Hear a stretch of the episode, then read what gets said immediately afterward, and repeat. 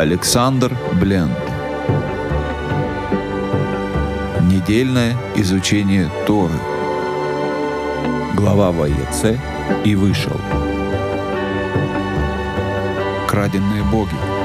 Почему Рахель пошла на кражу? Шалом, дорогие друзья, с вами Александр Бленд. На исходе недельной главы ВИЦ с Божьей помощью хотелось бы дать обещанный ответ на вопрос, почему Рахель украла Терафим. Словом «терафим» назывались на протяжении разного времени разные башки от богов-хранителей очага и имущества даже до неких, некого подобия солнечных часов, которые указывали удобное для того или иного действия время, как в то время верили, в свете астрологии. То есть слово многозначное, и его значение со временем менялось. И если это так, то э, для того, чтобы узнать, какое именно значение это слово имело во времена Рахель, нам нужна своеобразная машина времени или материалы из того периода. Разумеется, у нас этого нет, и долгое время комментаторы объясняли эти действия в соответствии со своим миропониманием и мировоззрением. Самый классический комментатор на этот счет берет основание из Мидраш Раба, сборника толкований, и он говорит, что Рахель украла Терафим, потому что хотела отучить отца от идолопоклонства. Это интересное мнение, оно вызывает возражение, почему Рахель не выбросила эти украденные Терафим в ближайшую канаву. Первое, что приходит на ум. И второе, действительно ли думала Рахель, что тем, что она украдет у своего отца башка, она не заставит его пойти или купить и выстрогать нового, и действительно отучит его от э, такого желания служить идолам. На это можно ответить, что Рахель сильно не задумывалась о том, насколько у нее это получится. Действовала она как человек, движимый верой, и не обязательно рассуждала логично, а не уничтожила в дороге, потому что не было у нее ни подходящей канавы, ни серной кислоты, в котором этих идолов можно было растворить. И в основном до недавнего времени все комментаторы исходили из того, что Рахель действовала в плане религиозном, так или иначе, либо желая лишить своего отца возможности обратиться к Терафимам, спросить у них, куда девался Яков, и догнать Якова, но это тоже очень странная версия. Яков идет с огромными стадами, с большим количеством верблюдов, рабов, рабынь, с большим имуществом. И не мудрено его найти. Достаточно спрашивать у прохожих, вы не видели здесь человека с огромным стадом. В любом караван-сарае Якова сдадут э, с потрохами. Другая версия говорит о том, что Рахель украла Терафим, чтобы Лаван подумал, вот же Терафим такие умные, они предупредили меня о том, что их могут украсть. Разочаровался бы в Терафим и уверовал бы в Бога Израиля. Еще одно суждение говорит о том, что поскольку в доме Лавана постоянно были Терафим, то Всевышний не мог к нему обращаться. И вот факт, что в тот момент, когда Лаван потерял Терафим, Бог явился ему ночью, сказал не делать Якову ни хорошего, ни плохого, и Бог начал общаться с Терафимом, когда тот, Бог начал общаться с Лаваном, когда тот Терафим лишился. Много версий, и все они в религиозном ключе.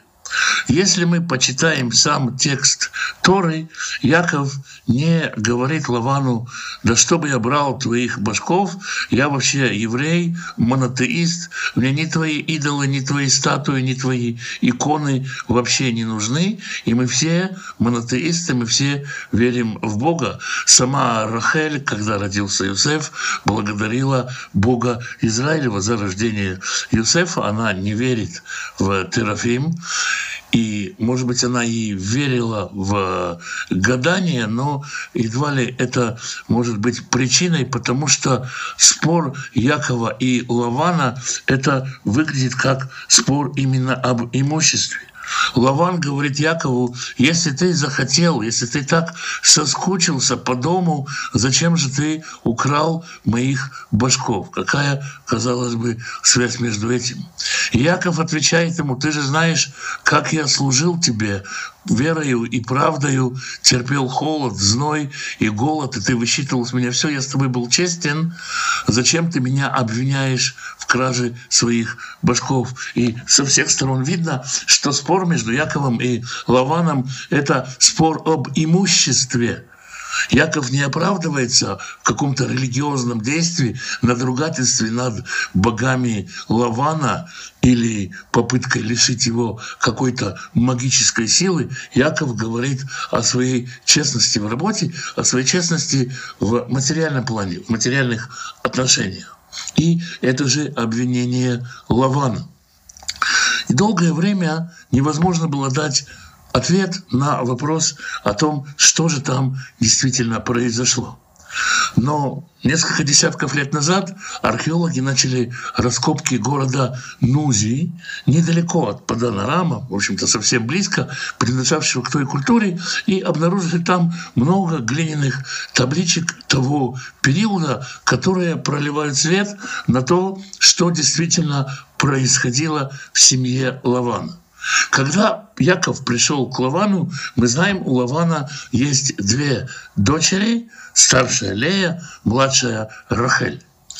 И нет на тот момент сыновей. Когда Яков уходит, мы уже знаем, что у него есть сыновья.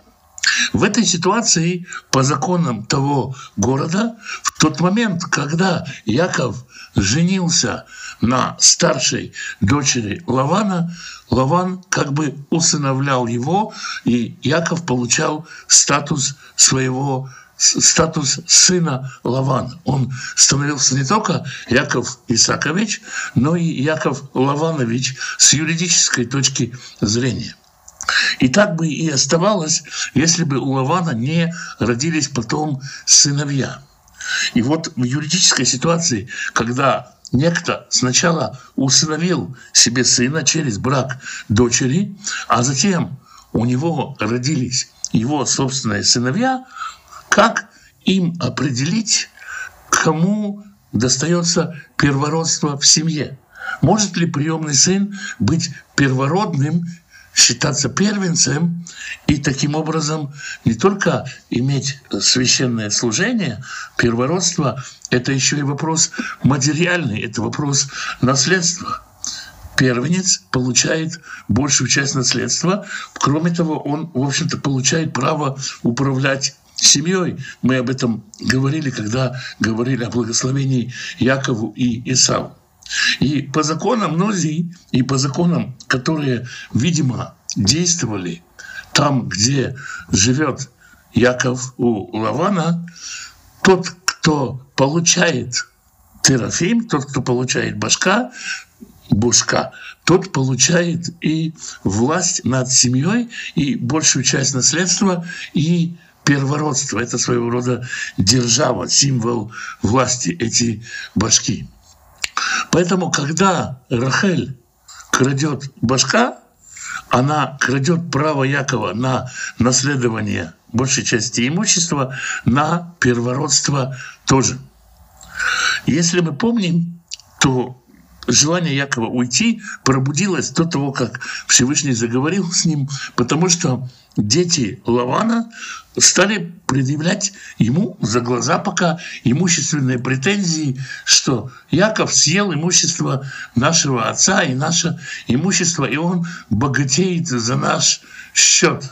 И это обвинение с которого начал Яков разговор с, со своими женами, с Рахель и Леей, и он, Яков постоянно повторяет, что заработал свое имущество честным трудом, что его чужого не надо, что труд, который благословлен Всевышним, благословение Всевышнего, это то, что его обогатило. Возможно, Рахель ожидает спора, имущественного спора между сыновьями Лавана в будущем и Яковом относительно имущества. Возможно, она ожидает, что сыновья догонят, или Лаван вместе с сыновьями догонит и предъявит имущественные требования, скажет, как Лаван, собственно, и сказал, и скот мой, и дочери мои, и все, что ты есть, вообще оно мое. И для того, чтобы иметь возможность после вести дело в судах, вести разбирательство, Рахель крадет основной символ власти основной купчую, документы на квартиру, документы на движимость и недвижимость, которые на тот момент заключались в Терафимах. Вместе с тем Рахель, можно сказать, некоторым образом повторяя путь э, Ривки, передает для Якова первородство, крадет для Якова первородство.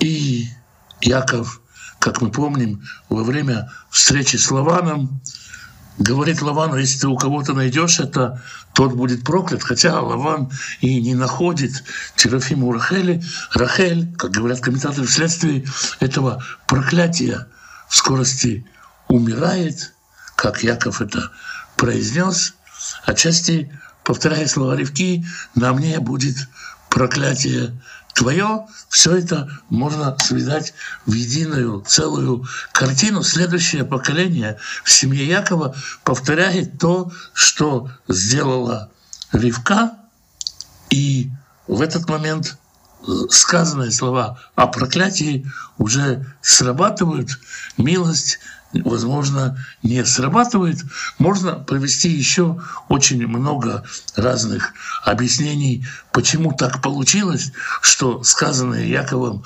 слова проклятия в адрес того, кто украл Терафим, они так скоро осуществились в Рахеле, но так оно случилось. И так наиболее вероятно, что Рахель украла Терафим как первородства и как право на владение большей части имущества Лавана. В заключении разговора на высоких тонах между Яковом и Лаваном они строят гребень, который ознаменует, кроме того, отсутствие экономических претензий друг к другу, отчасти Рахель достигает своей цели, но дорогой ценой. Вот примерно так могли выглядеть эти события. Святой Благословенный благословит всех изучающих Его Слово, всех, кто ищет Его лица, благословит вас, и дома ваши, всех, кто с вами, мужей ваших и жен ваших, детей ваших и внуков ваших, бабушек ваших и дедушек ваших, благословит вас всеми своими изобильными благословениями. С вами был Александр Бленд. Спасибо, что вы меня слушаете.